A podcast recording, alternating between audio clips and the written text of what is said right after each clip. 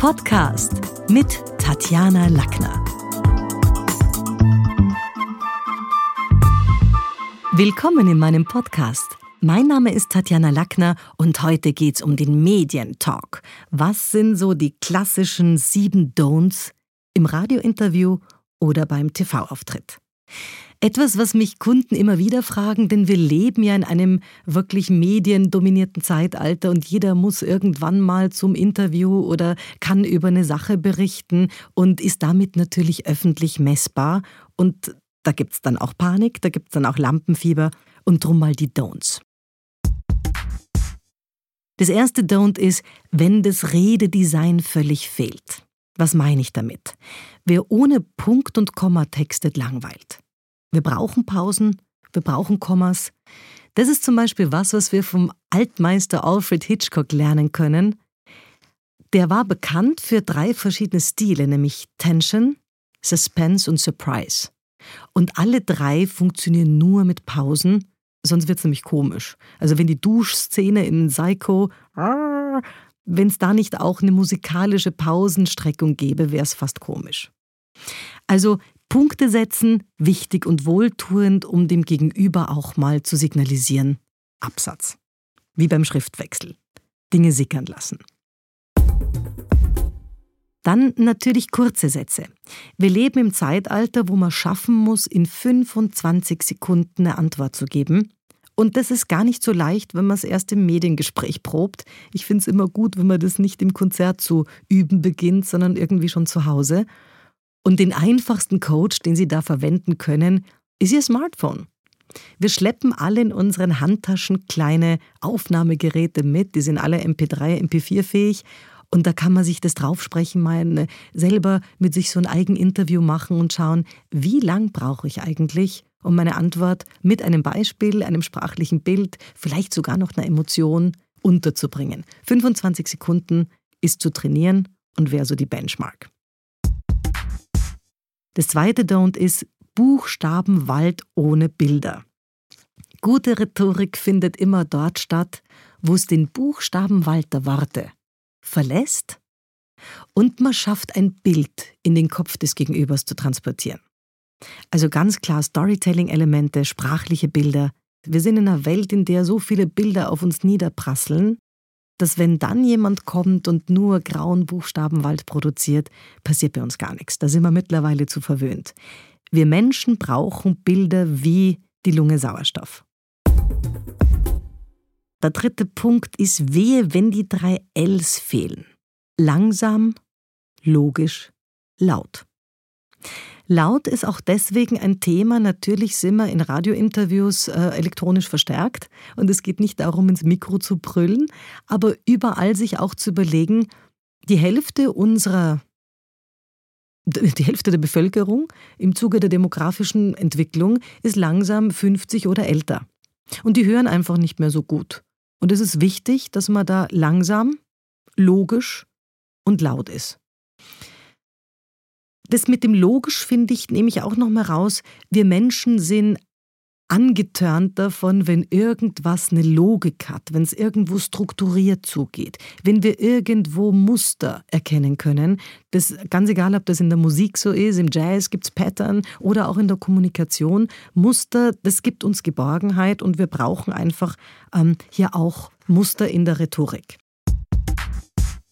Es gibt in der Rhetorik sowas wie Ordnungssätze, und Inhaltssätze. Inhaltssätze, wie der Name schon sagt, die transportieren den Inhalt, unsere Aussage und Ordnungssätze geben unserer Sprache, unseren Gedanken die Struktur. Erstens, zweitens, drittens, auf der einen Seite, auf der anderen, vorher, nachher, gestern, heute, morgen, das sind alles klassische Ordnungssätze. Und die sind wichtig. Also jemand, der nur in Inhaltssätzen redet und uns nicht auch ein Stückchen Ordnung anbietet, das ist was, was wir nicht mögen. Was kann ich noch als Don't bieten? Wir sind jetzt bei Don't Nummer 4. Monotone Sprechweise. Menschen, die lieblos reden oder eben auch monoton, überhaupt nicht mit der Stimme auch ein bisschen arbeiten, die laden nicht ein zum Zuhören. Gute Aussprache ist entscheidend für Eigenmarketing und fördert unsere Glaubwürdigkeit und natürlich auch im Wohnzimmer oder für den, für den Rezipienten ähm, am Radiogerät. Sprachlich sattelfeste Redner wirken eloquenter und wirken auch glaubwürdiger dadurch. Wir hören ihnen gerne zu und wir haben dann auch das Gefühl, das ist durchdacht. Da ist was dahinter, der versucht sich auch die Mühe zu machen, dass ich gerne zuhöre. Ich finde es auch ein Don't, im lehrmeisternden Eltern-Ich zu sprechen. Also die Psychologen haben uns ja in den 70er Jahren erklärt, es gibt sowas wie drei Ichs, das Kinder-Ich, das Erwachsenen-Ich, das Eltern-Ich. Und dieses Eltern-Ich ist immer so ein bisschen bevormundend. Also zum Beispiel, du trink ein bisschen mehr. Ganz klar, da ist der eine jetzt erhöht sich über den anderen und befindet, was der tun soll.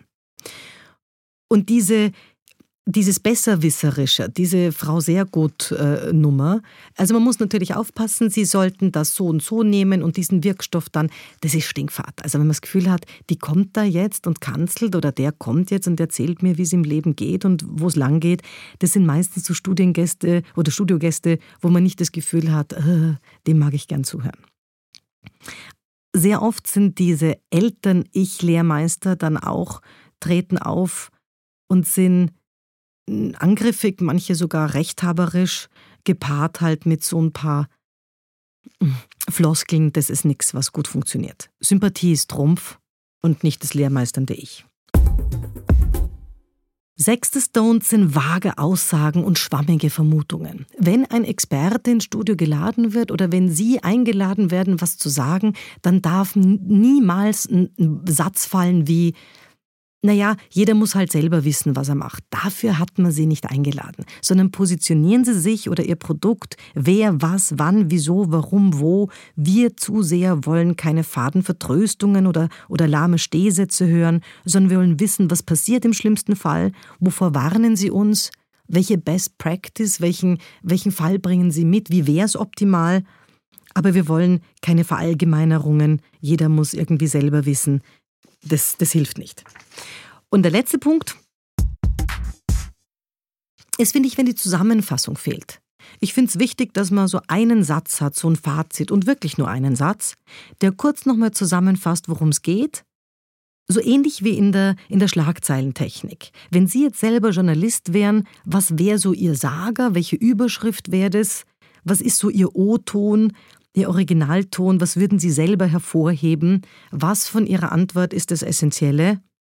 Und die Sager sollte man schon mitbringen und sich vorbereitet haben und dann einflechten. Denn die entstehen in der Live-Situation, wenn man nervös ist, wenn man sich auf die Fragen konzentriert, auf das Studio, alles vielleicht anders ist, die entstehen nicht einfach so.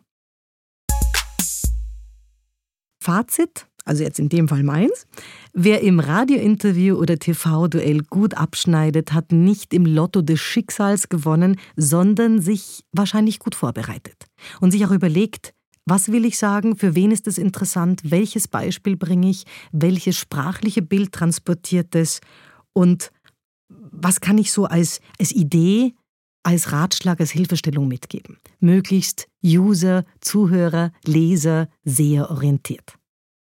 Wenn Sie Lust haben, mehr zu erfahren über Business-Rhetorik und vor allen Dingen Kommunikationsscreening, dann hören Sie meinen Podcast, wo es darum geht, andere Menschen lesen zu lernen.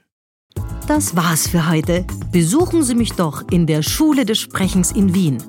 Auf Facebook, LinkedIn, Xing, unter sprechen.com oder auf meinem Blog sprechen.com/blog.